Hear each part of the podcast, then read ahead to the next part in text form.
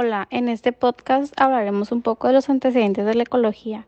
Empecemos de dónde viene la palabra ecología, que es del griego oikos, casa, y logos de conocimiento. Esta es la ciencia que estudia los seres vivos, su ambiente, la distribución, abundancia y cómo esas propiedades son afectadas por la interacción entre los organismos y su ambiente. En el ambiente se incluyen las propiedades físicas que pueden ser descritas como la suma de factores abióticos locales, como el clima y la geología, y los demás organismos que comparten este hábitat, que son los factores bióticos. La visión integradora de la ecología plantea que es el estudio científico de los procesos que influencian la distribución y abundancia de los organismos, así como las interacciones entre los organismos y la transformación de flujos de energía y materia. Elementos básicos de la problemática ambiental. Ahora hablaremos sobre los elementos básicos de la problemática ambiental. Primero definiremos los problemas medioambientales, los cuales son efectivos nocivos de la actividad humana en el entorno biofísico. La protección del medio ambiente es una práctica de protección del medio ambiente natural a nivel individual, organizacional o gubernamental, en beneficio tanto del medio ambiente como de los humanos. Los problemas ambientales prácticamente afectan a, la totalidad de los elementos de la naturaleza. Estos elementos son el aire, el suelo, el agua, los animales, las plantas, el paisaje, los sonidos, los ruidos y el subsuelo.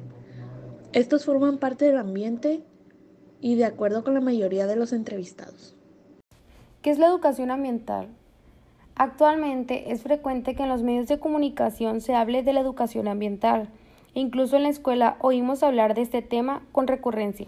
La educación ambiental es el proceso a través del cual buscamos transmitir conocimientos y enseñanzas a la ciudadanía respecto a la protección de nuestro entorno natural, la importancia fundamental sobre resguardar el medio ambiente con el fin de generar hábitos y conductas en la población que le permitan a todas las personas tomar conciencia de los problemas ambientales en nuestro país, incorporando valores y entregando herramientas para que tiendan a prevenirlos y resolverlos. Más allá de la educación tradicional, es decir, del simple hecho de impartir un conocimiento, la educación ambiental relaciona al hombre con su ambiente, con su entorno y busca un cambio de actitud, una toma de conciencia sobre la importancia de conservar para el futuro y para mejorar nuestra calidad de vida. En otras palabras, la cuestión ambiental es un proceso formativo de nuevos valores y conductas, además de informativo. En Sinaloa y en México no existe una amplia cultura de respeto al medio ambiente. Generamos gran cantidad de basura y la tiramos en cualquier lugar. Atacamos a cualquier especie animal o vegetal sin motivo alguno. Contaminamos el agua y el suelo con aceites, detergentes y sustancias tóxicas. Derrochamos energéticos, usamos en exceso el automóvil y los aires acondicionados, contaminando y elevando la temperatura del aire. De lo que no nos damos cuenta es que nosotros mismos somos los perjudicados al afectar al ambiente de esa manera. Ante esto, una verdadera alternativa es precisamente desarrollar un sistema educativo donde se reflexione acerca de la problemática ambiental, sus causas y sus posibles soluciones a escala regional, nacional y global, donde se generen nuevos valores éticos que nos lleven a armonizar nuestras actividades diarias y productivas con los procesos naturales de nuestro ambiente y de mejores condiciones de vida en el presente y en el futuro. Eso sería lo básico de la educación ambiental. Historia de la educación ambiental. Los principios de la educación ambiental tienen sus orígenes a finales del siglo XIX y principios del XX, con el surgimiento de la Escuela Nueva, la cual plantea establecer una relación de respeto con la naturaleza.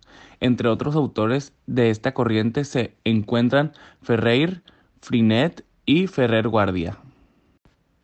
El desarrollo de la escuela nueva como alternativa a la escuela tradicional permitió el desarrollo posterior de la educación ambiental. El concepto de environmental educación lo utilizó por primera vez en 1948 Thomas Pritchard. Pocos años después es cuando empieza a generalizarse el uso de este término para referirse a la educación a favor del medio ambiente.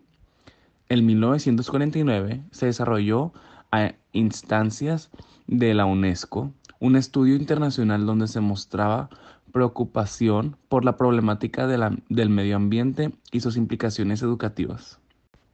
En 1968, este mismo organismo promueve la educación ambiental con el estudio corporativo sobre el medio ambiente de la escuela, donde se fijan algunos criterios sobre educación ambiental que serán base para posteriores formulaciones aceptadas internacionalmente.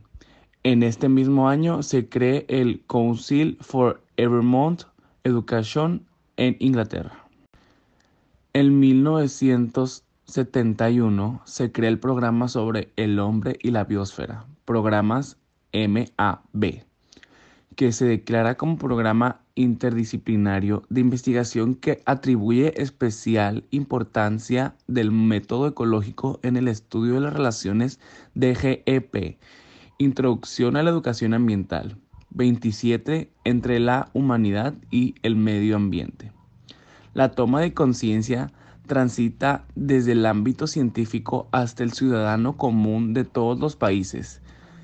Es hasta entonces cuando se hace referencia al término de Pritchard ya traducido educación ambiental.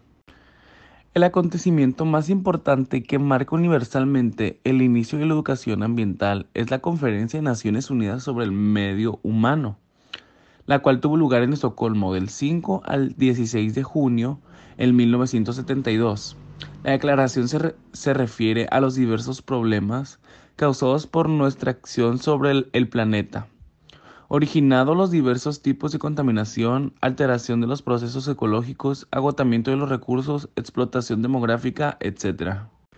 Concluye la conferencia de Estocolmo con la congregación de 26 principios básicos. El más importante para nosotros, el número 19, que dice es indispensable un labor de educación en cuestiones ambientales, dirigida tanto a las generaciones jóvenes como a los adultos, y que preste la debida atención al sector población menos privilegiado, para ensanchar las bases de una opinión pública bien informada y de una conducta de los individuos, de la empresa y de las colectividades inspirada en el sentido de su responsabilidad en cuanto a la protección y mejoramiento del medio ambiente en toda su dimensión humana. Es también esencial en los medios de comunicación de masas eviten la contribución al deterioro del medio ambiente y humano y difundan, por lo contrario, información de carácter educativo sobre las necesidades de protegerlo y mejorarlo a fin de que un hombre pueda desarrollarse en todos los aspectos. Diferencias entre ecología y educación ambiental. La educación ambiental enseña cómo comportarse para poder mantener el equilibrio ambiental, mientras que la ecología estudia el ambiente y dice cómo es el correcto balance para el medio ambiente para que pueda existir el hombre y el medio. Eh, la educación ambiental nos ayuda a crear conciencia en nuestro pensamiento sobre qué hacemos al planeta mientras que la ecología nos indica métodos para llegar a una conservación del medio. Otra diferencia es que la educación ambiental no es una ciencia, mientras que la ecología sí lo es.